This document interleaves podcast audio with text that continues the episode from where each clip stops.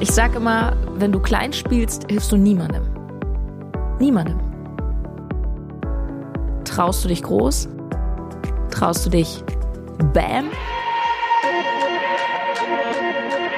Wenn du wirklich einen Impact haben willst, ja, Großes bewirken willst, vielleicht willst du Schulen bauen. Geil.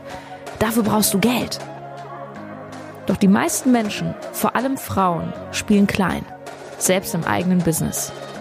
Schön angepasst, verkaufen sich unter Wert oder verkaufen gar nicht, am besten gratis. Niedrige Preise sind ein Selbstwertthema. Geld ist Energie.